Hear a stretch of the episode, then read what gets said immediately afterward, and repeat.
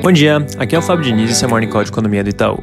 Começando nos Estados Unidos, a semana segue com a maratona de discursos mem de membros do FOMC. Ontem o Williams reafirmou a visão de cautela na linha de que essa recente alta na inflação é temporária e deve normalizar em alguns meses, e que com isso não é momento de mexer na política monetária.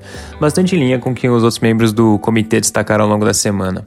Hoje, durante o dia, vai ter mais uma rodada de discursos importante acompanhar. Fazendo um gancho com esse assunto, agora às 9h30 vai sair o PCI, que é o índice de inflação de consumo, é, referente ao mês de maio. Nossa projeção e também a medida das expectativas do mercado é de uma alta de 0,6% no mês, levando a taxa em 12 meses para 3,5%, vindo de 3,1% em abril. Tem alguns jornais também destacando que o presidente Biden e um grupo de senadores chegaram a um acordo em torno de um pacote de investimentos em infraestrutura, cerca de um trilhão de dólares. Ao longo do dia também deve sair mais notícias nessa frente, um outro tema importante de se ficar de olho também.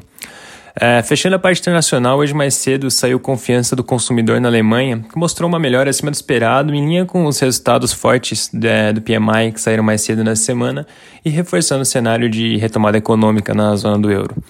Passando para o Brasil, os jornais destacam que hoje o governo deve apresentar a segunda fase da reforma tributária. Pelo que vem circulando, o projeto deve trazer um aumento da faixa de isenção do imposto de renda pessoa física, provavelmente dos atuais R$ 1.900 para R$ 2.500. E pelos cálculos do governo, essa mudança deve beneficiar cerca de 16 milhões de pessoas.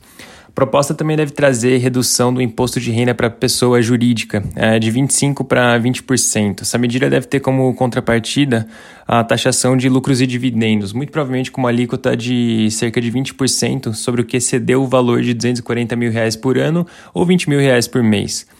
O noticiário também menciona que, é, depois da apresentação do texto, que deve acontecer agora durante a manhã, o presidente da Câmara, Arthur Lira, deve nomear os relatores da proposta. E a ideia é que, diferentemente do que vinha acontecendo com os textos anteriores de reforma tributária, essa discussão agora deve acontecer diretamente no plenário da Câmara, sem precisar passar por comissão especial. Para que isso aconteça, vai ter que ter uma votação de requerimento de urgência. Mas, em todo caso, esse é sem dúvida um tema muito importante para se acompanhar, vem ganhando muito destaque e deve ser um dos principais focos do noticiário cenário político nas próximas semanas.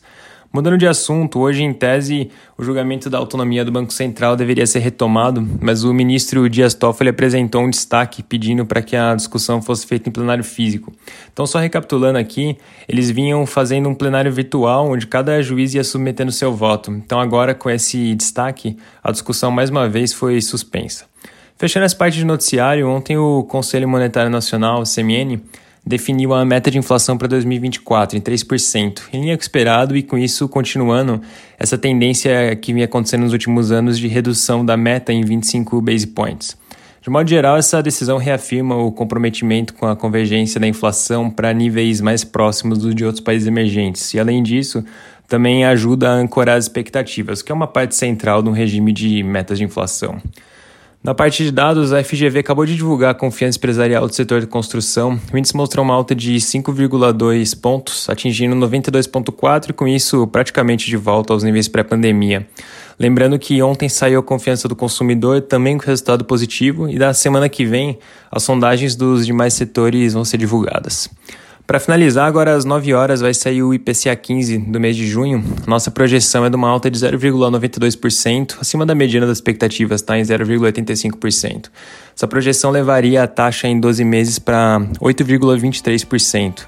O resultado deve vir pressionado na parte de preços administrados, principalmente por gasolina e energia elétrica, que vem sendo pressionada pela bandeira vermelha 2. E até fazendo um gancho com isso, um outro assunto importante do dia, Hoje, mais para mais o final da tarde, deve, a Anael deve anunciar a bandeira tarifária para o mês de julho, que deve ser mantida em vermelha 2. É isso por hoje, um bom dia e um bom final de semana.